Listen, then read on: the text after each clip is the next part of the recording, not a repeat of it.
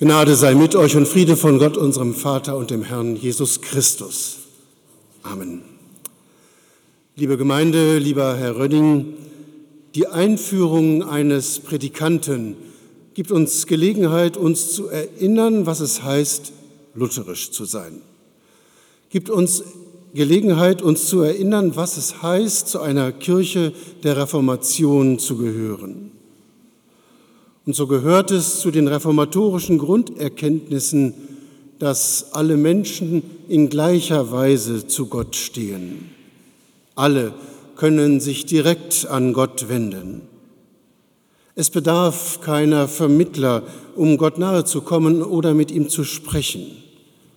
Es braucht keinen Priester, es braucht keine Heiligen, denn jeder Christenmensch ist gleichsam Priester. Mit dem Stichwort allgemeines Priestertum wurde diese Erkenntnis der Reformatoren auf den Punkt gebracht. Doch dann kommt eine zweite Erkenntnis dazu. Was jeder hat, soll nicht jeder in gleicher Weise ausüben dürfen. Sonst wäre Chaos die Folge. Also stellen wir uns das nur vor, hier im Gottesdienst würde jeder nach vorne kommen, dem irgendwie danach ist, hier vorne zu stehen und zu uns zu sprechen. Hätte irgendwie ein Bedürfnis, Gottesdienst zu leiten, zu predigen oder Abendmahl einzusetzen. Nein, die Reformatoren waren bedacht darauf, Chaos im öffentlichen Gottesdienst zu vermeiden. Und so hat Martin Luther eine feine Unterscheidung eingeführt er hat beim allgemeinen Priestertum den privaten und den öffentlichen Gebrauch des allgemeinen Priestertums unterschieden. Privat darf und soll jeder Christ in der Bibel lesen. Privat darf und soll jeder Christ über Gottes Wort nachdenken, Andacht halten, beten und dem Nächsten ein Seelsorger sein. Öffentlich hingegen muss aber geregelt werden, wer als Priester agieren darf. Öffentlich muss geregelt werden, wer im Namen aller und für alle Priesterrecht ausüben darf. Und so kommt es, dass die Kirche Menschen ordnungsgemäß in ihren Dienst beruft. Und diese ordnungsgemäße Berufung hilft beiden Seiten.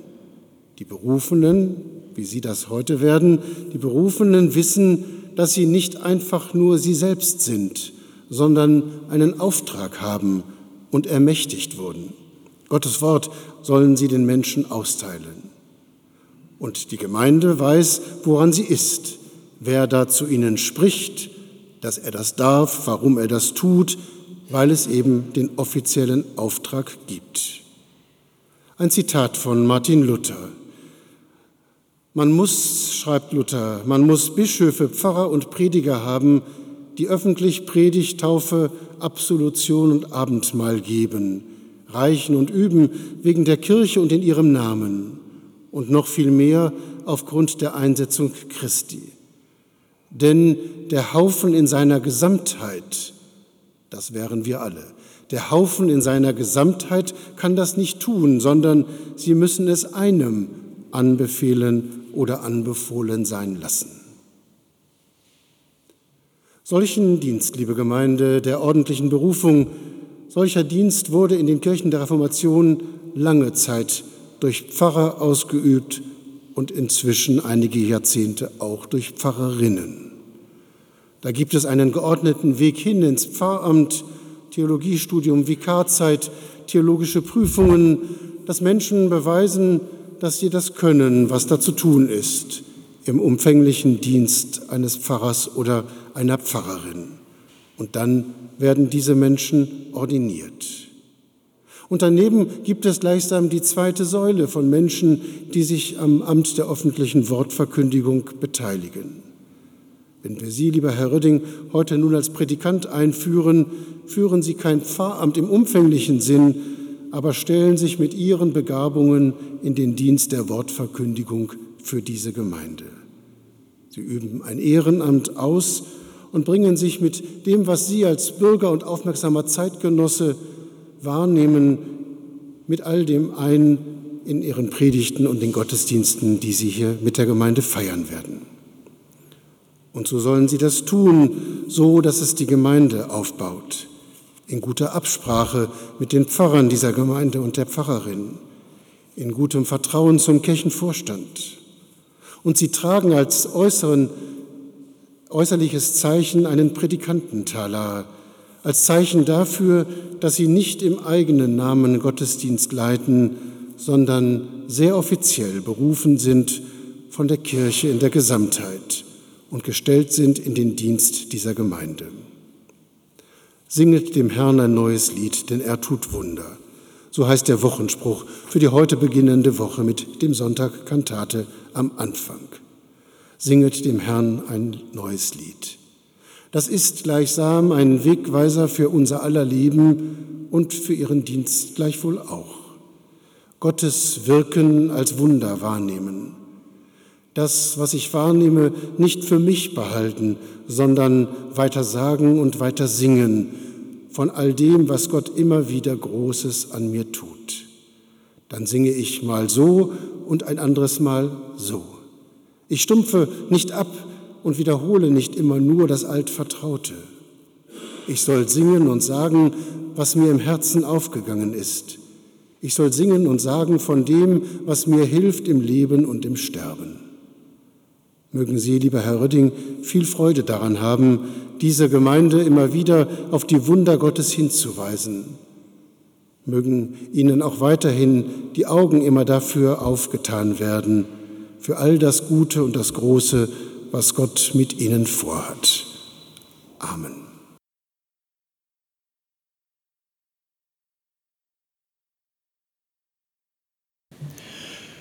Die Gnade unseres Herrn Jesus Christus und die Liebe Gottes und die Gemeinschaft des Heiligen Geistes sei mit euch allen. Nein, von einem Erweckungserlebnis kann ich Ihnen nicht berichten. Es ist jetzt knapp zwei Jahre her, dass der Kirchenvorstand unserer Gemeinde an mich herangetreten ist, ob ich mir vorstellen könnte, in den Predikantendienst einzutreten. Und nach einer gewissen Zeit des Abwägens, des Überlegens und der Rücksprache in der Familie habe ich vor gut einem Jahr im Haus Villichs, das ist das Aus- und Fortbildungsinstitut der Evangelischen Kirche von Westfalen, mit der Ausbildung zum Predikanten begonnen. Zusammen mit mir starteten etwa 20 weitere Männer und Frauen. Ähm, die Bandbreite war sehr groß, von Mitte 20 bis über 60 im Alter, vom knorrigen Südwestfalen bis zum lange hier lebenden eingewanderten Engländer, von der Erzieherin bis zum Softwaredesigner, sogar ein Student der Theologie war darunter. Viele der Kursteilnehmer schienen mir von einer tiefen, manchmal sehr ursprünglichen Frömmigkeit durchdrungen. Einige kannten die Bibel wie ihre Hosentasche, konnten Bibelworte mit genauer Angabe von Kapitel und Vers zitieren. Ich habe die Begegnung mit diesen sehr unterschiedlichen Menschen und den Austausch mit ihnen als große Bereicherung empfunden und bin unserer lutherischen Kirchengemeinde sehr dankbar, dass sie mir die Gelegenheit zu dieser Ausbildung ermöglicht hat. Gleichzeitig jedoch haben mich das ganze letzte Jahr hindurch auch immer wieder Zweifel begleitet. Kann ich das? Darf ich das? Bin ich der Richtige für das Verkündigungsamt in unserer Kirche? Und vor allem bin ich wirklich fromm genug, dass ich mir anmaßen darf, die Schrift auszulegen. Die Schrift, die ich ja nicht annähernd so gut kenne wie manch anderer aus unserem Ausbildungskurs und sicher auch manch anderer in unserer Gemeinde. Ja, natürlich gab es während des Kurses auch allerhand Aufmunterndes. Die Predigten, die man als Hausaufgabe für die jeweils nächste Veranstaltung anzufertigen hatte, fanden meist positive Resonanz. Die Kritik der Ausbilder war immer sehr wohlwollend und konstruktiv. Hinweise zur Überarbeitung betrafen oft Punkte, bei denen ich selbst schon manchmal dachte, nach, da hätte sie vielleicht noch mal eine halbe Stunde länger drüber nachdenken können.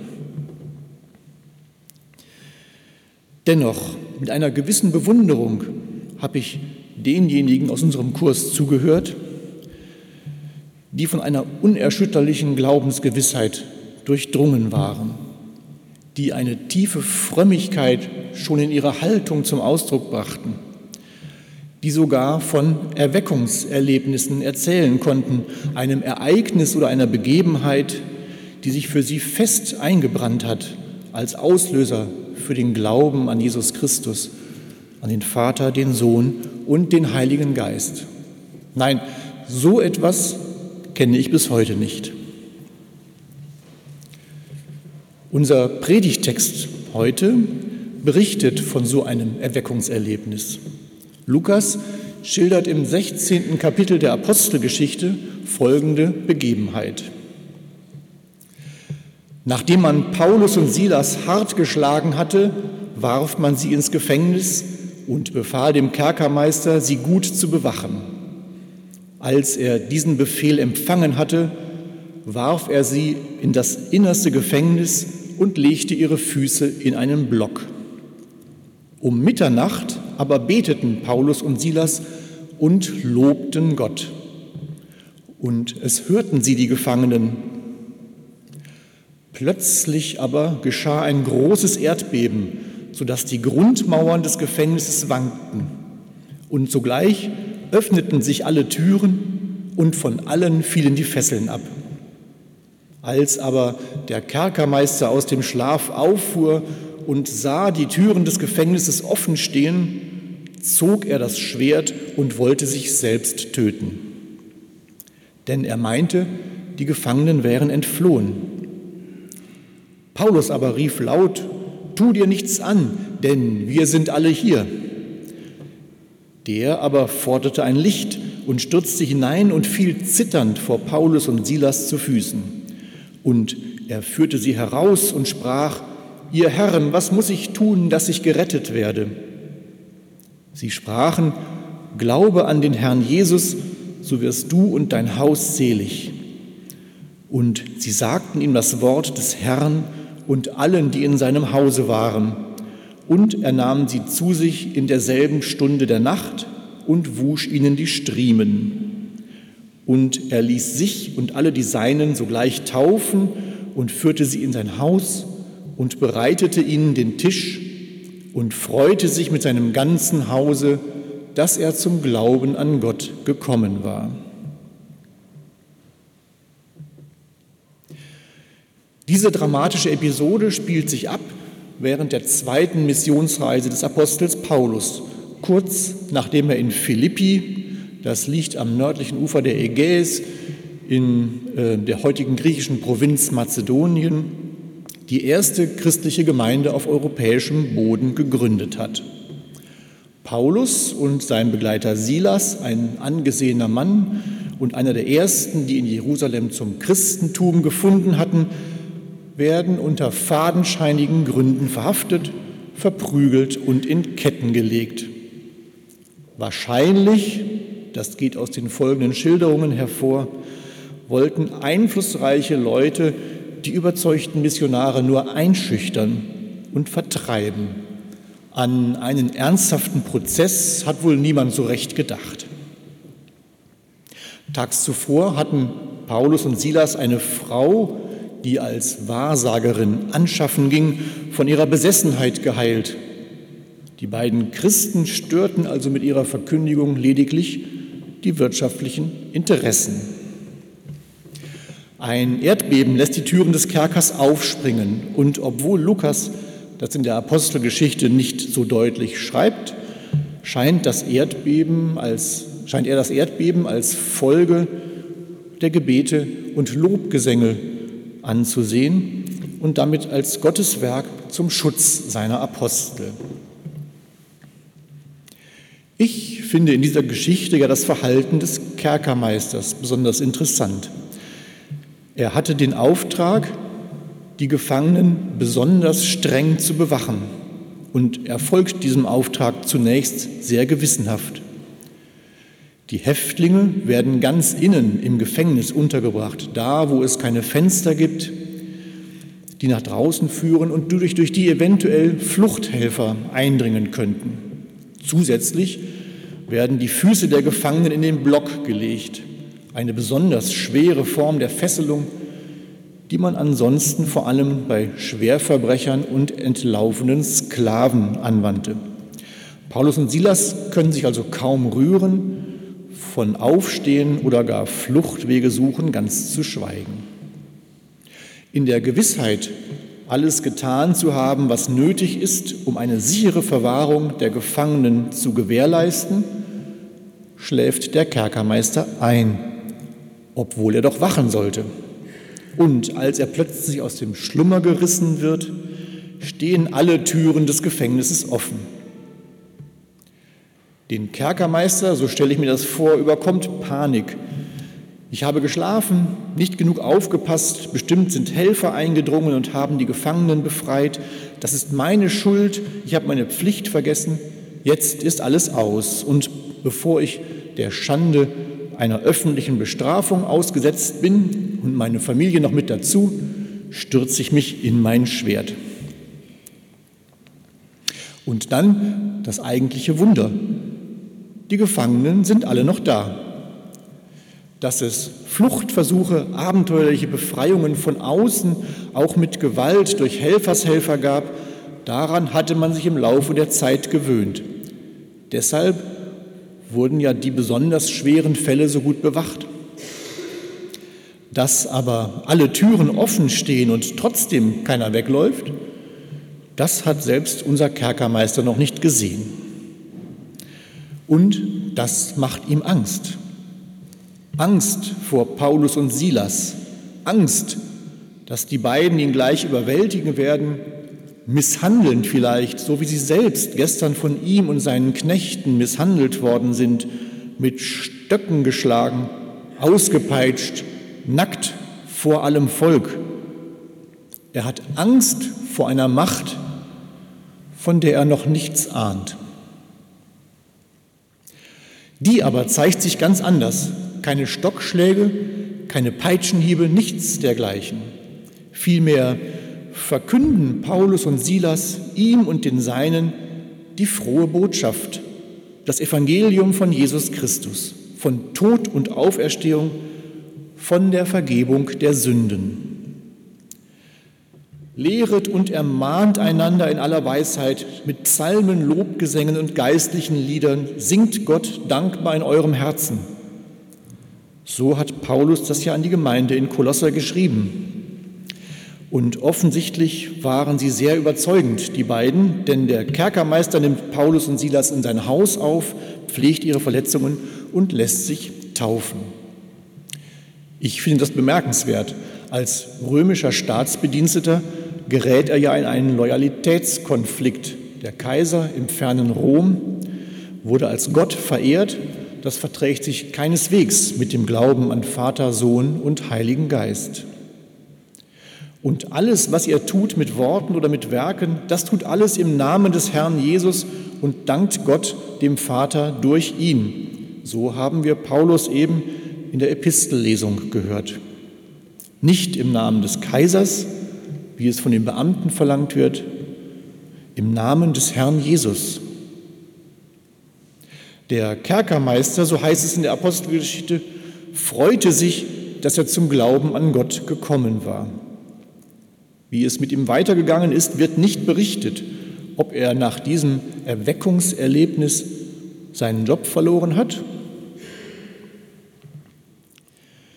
Paulus selbst ist ja durch ein ganz ähnliches Erlebnis zum Glauben an Jesus Christus gekommen. Wie unser Kerkermeister hat er im Dienst der Obrigkeit Christen verfolgt, misshandelt und getötet. Damals hieß er noch Saulus, war Pharisäer und wurde von den geistlichen Führern in Jerusalem mit der Christenverfolgung beauftragt. Auf dem Weg nach Damaskus erscheint ihm Jesus Christus in einem gleißenden Licht. Saul, Saul, was verfolgst du mich? Sie kennen das. Saulus ist fortan für drei Tage blind. erkennt seinen bisher falschen Weg und lässt sich in Damaskus taufen. Dann geht er auf Missionsreise. Und auch Martin Luther berichtet von einem Erlebnis, ein furchtbares Gewitter überrascht ihn auf dem Weg nach Erfurt. Er hat Angst, vom Blitz erschlagen zu werden und in seiner Not ruft er die heilige Anna an. Hilf, heilige Anna, ich will Mönch werden. Ja, es gibt diese gewaltigen Ereignisse, in denen sich Gott den Menschen zu offenbaren scheint. Ein Erdbeben, das die Gefängnistüren aufspringen lässt, eine grelle Lichterscheinung, ein bedrohliches Gewitter, eine schwere Krankheit vielleicht, der Verlust eines nahestehenden Menschen. Es sind manchmal die existenziellen Erfahrungen, die Menschen zu Gott führen. Aber muss es das immer sein? Aber Gott war nicht im Sturm, heißt es im Buch der Könige, als der Prophet Elia auf den Herrn wartet. Und im Erdbeben war er auch nicht und auch nicht im Feuer. Ein sanftes, leises Säuseln kündigt Gott an. Die meisten hätten es wahrscheinlich gar nicht wahrgenommen, aber Elia erkennt Gottes Anwesenheit und bedeckt sein Antlitz. Gott zeigt sich nicht immer so, wie wir es von ihm erwarten, aber er lässt sich finden. In der Natur vielleicht, beim Betrachten einer ebenmäßig geformten Blüte, eines filigranen Insekts, eines schönen Steins, beim Blick in den Nachthimmel, im einsamen Nachbarn, der meine Hilfe benötigt, im geliebten Partner, in den Kindern. Manchmal denke ich, dass mir Gott in der Musik ganz nahe ist, in der Schönheit des Klangs, in einer Melodie, oder in der Ausgewogenheit einer Komposition. Und ganz besonders natürlich im selber Singen, heute Morgen in der Liturgie oder bei den Liedern. Du, meine Seele, singe. Vielleicht ging es Paulus und Silas ja genauso um Mitternacht im Kerker, als sie beteten und Lobgesänge anstimmten. Einfach Gottes Nähe erfahren im Gesang. Nein, ein Erweckungserlebnis ist auch das nicht. Aber muss es das sein? Amen.